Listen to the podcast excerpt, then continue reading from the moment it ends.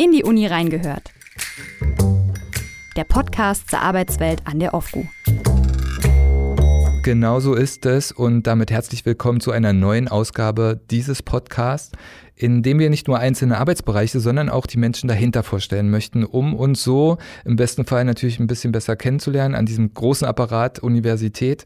Und heute lautet unsere Überschrift, was macht eigentlich ein Glasbläser an der OVGU? Und ich weiß nicht, wie es Ihnen geht, aber äh, als ich das zum ersten Mal gehört habe, habe ich mir die Frage gestellt, wie hat man es nur geschafft, einen jungen Mann aus der idyllischen Berghütte im Vogtland hier nach Magdeburg in den Keller des Gebäude 16 zu locken. Da arbeitet er nämlich, um ja was eigentlich genau zu tun. Ähm, Weihnachtsbaumschmuck für die Uni herzustellen oder gläserne Kelche für den Professorenstammtisch. All das und noch viel mehr gilt es im Folgenden zu klären und dafür ist unser Glasbläser himself zu Gast. Herzlich willkommen, Herr Roth. Hallo. Ähm, Herr Roth, bevor wir das Stück für Stück entwirren, was ich mir da jetzt gerade zusammengereimt habe, fangen wir vielleicht mit einem und das macht sich immer gut in der Sendung, mit dem wirklich schockierenden Fakt an. Achtung, ein Hitchcock-Sound. Sie sind gar kein Glasbläser, richtig? Richtig, also jein. Ha, erwischt. Genau, muss man so sagen. Ähm, ich bin Glasapparatebauer, schon ein Glasbläser, aber Fachrichtung Glasapparatebau. Ähm, der Beruf Glasbläser äh, unterscheidet sich in viele verschiedene ähm, Bereiche, darunter zum Beispiel auch der Kunstglasbläser. Ähm, das ist der mit den Weihnachtskugeln. Richtig, ja, das ist der mit den Weihnachtskugeln oder Tierfiguren oder solche Sachen halt. Genau. Und ich bin eben darauf spezialisiert, dass ich ähm, Gefäße oder beziehungsweise Kühler, Kolben für die äh, Labore im Gebäude 16 fertige.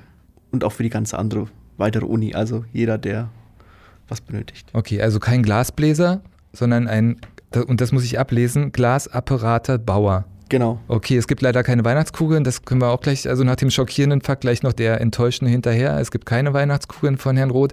Aber wie unterscheidet sich denn jetzt die Arbeit eines Glasapparatebauers von der eines Glasbläsers? Beziehungsweise was wird denn hergestellt? Genau, also wir haben da einmal diese Kunstfiguren, Christbaumschmuck und sowas, das sind so diese klassischen Sachen, die man halt auch zum Beispiel vom Weihnachtsmarkt kennt. Und bei mir in der Werkstatt werden überwiegend äh, Kolben, Kühler, Schlenkkolben, solche Sachen hergestellt. Also alles, was man für die Wissenschaft braucht, für die Forschung, ne? Genau, also sehr viel Forschung, Wissenschaft. Und es unterscheidet sich auch darin, dass zum Beispiel in der Ausbildung ein anderer Wissensstand auch vermittelt wird, ein anderes Herangehen an Sachen. Ähm, da jetzt zum Beispiel der Glasbläser, sage ich mal, der einfache Glasbläser, hat gute Chancen, ähm, Glasapparate zu fertigen, tut sich aber dabei sehr, sehr schwer, weil er einfach das technische Herangehen eventuell nicht gelernt hat. Also auch da sind natürlich Weiterbildungen, Fortbildungen möglich. Genauso würde es mir gehen, sage ich mal, wenn ich jetzt im Akkord Christbaumkugeln produzieren müsste. Aber jetzt mal so eine einzelne Christbaumkugel kriege ich auch noch gerade so hin. ist der Professorenstammtisch doch noch gerettet, okay. Aber vorwiegend, und das habe ich jetzt richtig verstanden, ne? alles, genau. was man fürs Labor braucht, ja? Reagenzgläser, Kolben und so weiter. Okay, das erklärt natürlich auch, warum Sie am Institut für Chemie angedockt sind. Aber wäre es denn nicht einfacher, äh, die Reagenzgläser, die Sie herstellen, im Großhandel für Chemie einzukaufen? Bei den Reagenzgläsern absolut. Ähm, die rechnen sich quasi fürs Institut nicht, wenn ich das mache. Also ich mache es ja auch in Kleinserien, wenn es zum Beispiel eine Zeitersparnis dafür gibt. Im Großen und Ganzen rechnet sich bei Neuanschaffungen und bei Reparaturen überwiegend. Ähm, man muss sich vorstellen, wenn man jetzt in, einen Schlenkkolben hat, der zum Beispiel einen Neupreis von äh, 75 Euro hat und mir bricht der Hahn ab von diesem Teil, dann kann ich den quasi ersetzen und das sind dann, der neue Hahn kostet 12 Euro und dadurch fällt quasi die komplette Neuanschaffung des Kolben an sich weg und auch die Arbeitszeit, die man halt in der Industrie quasi noch zusätzlich berechnen müsste. Und dadurch wird es halt massiv günstiger.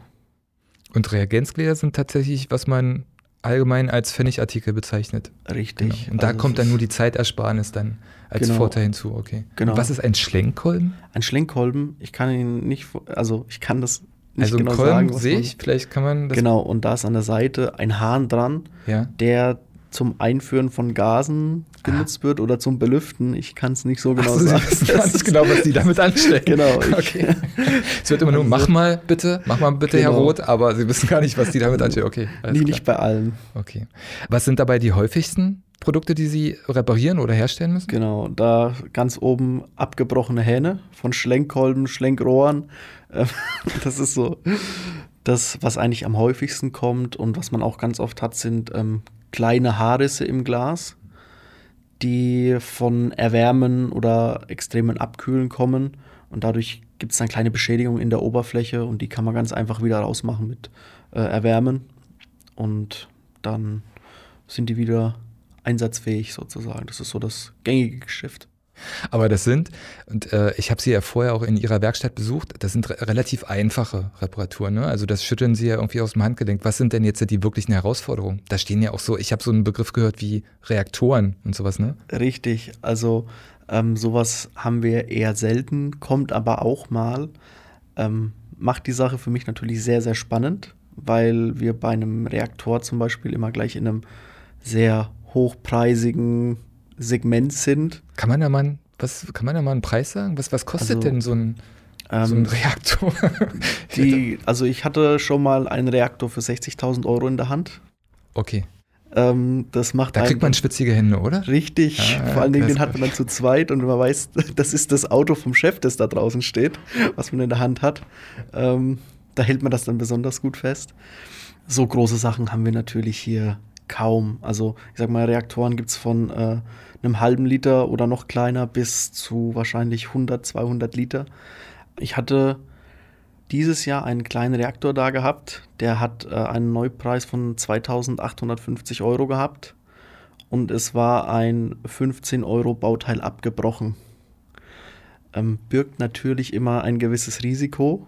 Man hat natürlich den Vorteil, es ist ja eh schon kaputt und funktioniert nicht mehr, weil sonst würden die Leute nicht kommen. Also es gibt ja in dem Sinne keine Steigerung von kaputt. Man gibt halt das Beste, was man kann, aber man selber hat natürlich auch einen Ehrgeiz. Man will es ja möglichst, man will es natürlich hinbekommen. Und ähm, wenn dann sowas funktioniert, das macht natürlich dann einen stolz. Also sowas sind auch eher die Ausnahmen, aber kommt schon ab und zu mal vor, dass sowas Und die arbeiten allein, ne? richtig. Das heißt, man kann es nicht mal auf einen Kollegen schieben, wenn es dann doch mal. Okay, gut. ähm, okay, äh, vielleicht klären wir den zweiten Teil meiner verworrenen Rede am Anfang oder meiner, meiner Vorstellung eines Glasbläsers vielleicht nochmal auf. Ich hatte von einer idyllischen Berghütte im Vogtland gesprochen. Das ist natürlich Quatsch. Man hört es im Dialekt auch teilweise schon an. Sie kommen aus einer ganz anderen Ecke, ne? Richtig, ich komme aus Unterfranken, da bin ich zumindest aufgewachsen, in Faulbach am Main. Ähm, das liegt in der Nähe von Wertheim. Wem das noch kein Begriff ist, da in der Nähe liegt Würzburg. Okay, jetzt bin ich Und drin. Jetzt sind sie drin, ja. Und ähm, das ist noch mit einer der letzten Glashochburgen. Äh, neben Lauscher, Hadamar gibt es auch noch eine Glasfachschule und im Bayerischen Wald. Und Mhm. Wie lange ähm, dauert die? die Ausbildung? Ja? Genau, die Ausbildung dauert äh, drei Jahre. Ja. Das ist ähm, bei mir eine, ein duales Ausbildungssystem gewesen mit Blockunterricht. Also nur falls sich jemand zuhört. der Kennen wir hier im Medienzentrum, ja, genau. Das Genau. machen unsere Azubis auch, genau. Mhm. Okay, genau. Ähm, habe meine Ausbildung dann dort abgeschlossen in meinem Lehrbetrieb. Ähm, habe dann in der Industrie gearbeitet, bin dann von der Uni äh, in Erlangen, war ich dann nochmal kurz tätig, dann nochmal in der Industrie und dann habe ich meinen Meister gemacht. Okay. Es hört sich so an, als wenn jemand auf dem Blatt Papier eine gerade Linie gezogen hätte, aber ganz so war es ja eigentlich gar nicht. Es gab ja in ihrem Werdegang da doch ein paar Brüche oder Brüche klingt dramatisch, so ist es nicht, aber trotzdem gab es dann zwischenzeitlich ein paar Rückschläge auf jeden Fall. Also ich erinnere mich, Sie sagten mir, der Chef Ihres Ausbildungsbetriebes legte Ihnen sogar nahe, vielleicht den Hausmeister zu machen. Ähm, Und da habe ich mich dann gefragt, was eigentlich wichtiger ist, das Talent oder das Durchhaltevermögen. Ja, auf jeden Fall. Ähm, eigentlich ist es was gar nicht strikt geplant, das Ganze. Das ist eigentlich eher durch Zufall ähm, hat sich das ergeben. Ähm, ursprünglich war mein Plan eigentlich immer, ich wollte zur Polizei gehen oder zur Bundeswehr äh, Ja. Action und Abenteuer erleben und äh, habe mich dann damals beim Sport äh, ordentlich ver äh, verletzt. Wir kommen auch wieder auf das Thema Brüche zurück, richtig? Naja, okay, dann passt es sogar. das halt passt sogar, genau. Also das Sprunggelenk war dann durch. Und äh, ich weiß das noch wie heute. Ähm, mein Rektor damals war also so ganz, ja, wir müssen junge Leute ins Handwerk und in die Betriebe und dass die was lernen, das ist ja, da war ganz stark dahinter. Und ähm, ich war vielleicht drei, vier Tage aus diesem Krankenhaus draußen, hatte also einen ewig dicken Fuß. Es wurde auch operiert. Und der Rektor hatte gefragt, ob ich nicht Lust hätte, mir, äh, mitzukommen, mir diese Firma anzugucken, also die Glasbläserei. Und äh, ich natürlich nur, nee, bloß nicht. es ist Hochsommer, es hat 40 Grad. Ich will nirgendwo hin, außer Fuß hochlegen. Ähm, ja, mein Vater hat es dann quasi gesagt, dass ich mit will. Auch wenn ich das nicht wollte. Ähm, Im Nachhinein muss ich sagen. Vielen Dank, Papa. Richtig so in die Richtung. Danke, Papa. Ja. Ähm, ich War das hat sofort diese, Klick gemacht? Nee, eigentlich noch nicht. Also ich muss sagen, als ich mir diese Betriebsbesichtigung erstmal angeschaut habe, habe ich mir nur gedacht, oh Gott, das ist ja noch wärmer als draußen. So. ähm, nein, dann eigentlich so dieser, dieser erste Faszinationsmoment, das war dann wirklich, als man sich selber hinsetzen durfte und das einfach mal wahr machen durfte, dieses flüssige Glas quasi in den Händen zu halten. Und das war so ein Moment, der hat einen und das fasziniert einen, weil man kennt es nicht. Man kennt vielleicht das Trinkglas, das man in der Hand hat und vielleicht auch mal ein paar Scherben, wenn man irgendwas äh, zerbricht. Aber dieses flüssige Glas, das hat einfach, äh, das hat einfach Klick gemacht und das war dann so genau das, wo ich gesagt habe, okay, das will ich jetzt erstmal tun, das will ich versuchen. Habe dann also auch angefangen im ersten Layer und es lief eben nicht ganz so gut am Anfang. Ähm, man hatte mir. Ja, was, was lief denn nicht so gut? Ist äh, die gewünschten Erfolge, die man gerne gesehen hätte, die waren erstmal nicht da. Mhm. Also, ich habe das selber auch gemerkt, man hat sich in gewisser Weise sehr schwer getan. Es ist auch sehr viel Learning by Doing und selbst Selbstdisziplinierung, Selbstschule, sage ich einfach mal. Weil niemand kann einem dieses Gefühl vermitteln, das man braucht oder die Dinge sehen, die man sehen muss, sondern die muss man selber sehen und man muss es selber verstehen. Und äh, das war bei mir also am Anfang auch nicht da. Und dann, wie du es schon gesagt hattest, hatte mir man auch nahegelegt, ob ich das nicht eventuell äh, abbrechen möchte. Ich habe darüber nachgedacht und habe mir aber eigentlich nur gedacht, so, ich wüsste sonst nicht, was mir jetzt ähnlich viel Spaß macht. Und, ähm, Aber macht einen das nicht, man ist ja selber, jetzt stelle ich mir vor, man ist in der Ausbildung, sie sind vielleicht sowieso gerade in der Phase, wo sie frustriert sind, weil es nicht so läuft. Und dann kommt der Chef, übrigens schöne Grüße, das war scheiße, ähm, kommt der Chef auch noch mit so einer Äußerung. Richtig. Ähm, für mich war es zu dem Zeitpunkt, ich will es nicht sagen, eine Motivation, aber ich habe mir gedacht, naja, wenn es eh so schlecht ist, dann ist kann es halt auch so. bis zum dann, Schluss durchziehen. Dann, dann kann ich es jetzt auch noch bis zum Schluss machen. Und wenn es halt nicht langt, hm. also man hat mir das zwar gesagt, man kriegt mich irgendwie durch die Abschlussprüfung, dann habe ich mir gedacht, und dann kann ich immer noch gucken, aber für den Moment war es dann erstmal das, was ich gesagt habe, was ich gerne machen würde. Wann ist dann der Knoten geplatzt tatsächlich? Ich würde dann so sagen, so nach eineinhalb Jahren hm. circa vielleicht auch Ende des zweiten Layers, wo es dann einfach gemacht hat, Klick, also dieses, dieser Klick-Moment, ich kann das gar nicht anders beschreiben und auf einmal wird es besser und es läuft und Dinge, an denen man davor gescheitert ist, mhm. die funktionieren auf einmal. Und da ist ganz viel Verständnis dahinter. Und ich habe das auch damals bei einem Kollegen gesehen, der hat halt einfach noch ein bisschen länger gebraucht, bis bei ihm dieser Klick-Moment kam und das ist heute auch ein tip-top super Glasblazer. Der ist auch für die Firma, der arbeitet noch da, der ist unverzichtlich. Also, ja. auf den kann man nicht verzichten, genau. Also tatsächlich, man braucht vor allen Dingen Durchhaltevermögen und Vertrauen darin, dass genau. dieser Klickmoment dann auch irgendwann kommt. Also geschafft, den Chef Lügen gestraft, die Ausbildung geschafft, in der Industrie gearbeitet, Meister gemacht dann auch ziemlich schnell und jetzt letztendlich in Magdeburg. Wie kam es denn dazu? Ah, das war auch eher äh, eine Zufallsgeschichte mhm. sozusagen. Nach meinem Meister habe ich erstmal ganz entspannt angefangen, mir wieder einen Job zu suchen. Lag einfach daran, dieser Meister ging sieben Monate voll Stoff, jeden Feiertag in der Schule gesessen, jeden Samstag fast in der Schule gesessen, gepowert und dann war einfach der Akku leer.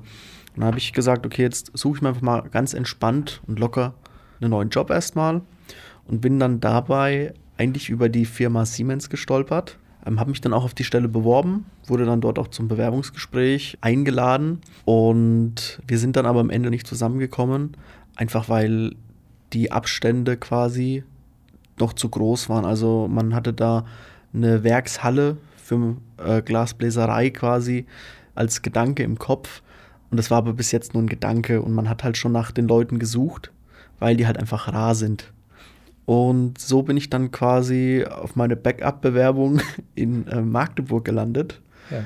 Und ähm, hier hatte man dann gleich gesagt, also wir hätten sie gerne. Jetzt kommt man aus Bayern nach Sachsen-Anhalt, nach Magdeburg. Wie, wie, also klar, das ist jetzt die Frage nach dem Kulturschock, aber es sei noch vorangestellt, ich nehme diese oder die Menschen in dieser Stadt oft so wahr, dass die mit ihrer eigenen Heimatstadt so ein bisschen hadern. Wie wirkt denn das auf jemanden, der jetzt aus Bayern, also wirklich ganz woanders herkommt, plötzlich hier in diese Stadt geworfen wird? Ähm, also es war ganz. Doll ist schlimm? Nein, eigentlich überhaupt nicht. Also ähm, ich hatte auch bei meinem Bewerbungsgespräch, hat man mir also noch kurz die Uni gezeigt. Hm. Und das war ein heutiger Kollege von mir und ich habe den damals gefragt, sag mal, wie, wie ist denn diese, wie ist denn Magdeburg so? Was muss ich mir denn vorstellen? Und der hat zu mir gesagt, naja, ist eine kleine, sehr, sehr ruhige Stadt, aber die Leute sind brutalst unfreundlich. Und ich habe das gehört, ich so, kann ich mir eigentlich gerade noch nicht so vorstellen. Und ich muss sagen, so war es auch. Also, also es war nicht unfreundlich, sondern ähm, die Leute sind mir gegenüber gefühlt sehr freundlich in gewisser Weise auch sehr offen.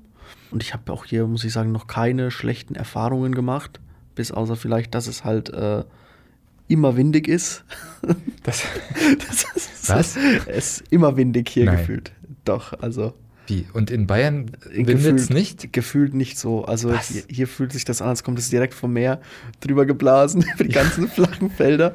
Tatsächlich, Aber, ja. Also bei uns ist halt viel Berge, Täler. Es ist auch ab und zu mal windig aber da wird, denke ich, auch sehr viel von den Bergen dann umgeleitet und also hier ist es schon wirklich. Interessant, dass das, das okay, das hätte ich jetzt nicht auf dem, auf dem Schirm gehabt. Dann. Also seitdem ich hier bin, habe ich auch eine Mütze. Die, die, hatte ich davor noch nicht. Okay. Ja, aber schön zu hören, dass jemand aus Bayern kommt und uns erstmal sagt, dass wir ja doch gar nicht so unfreundlich sind, wie wir das selbst vielleicht von uns immer denken.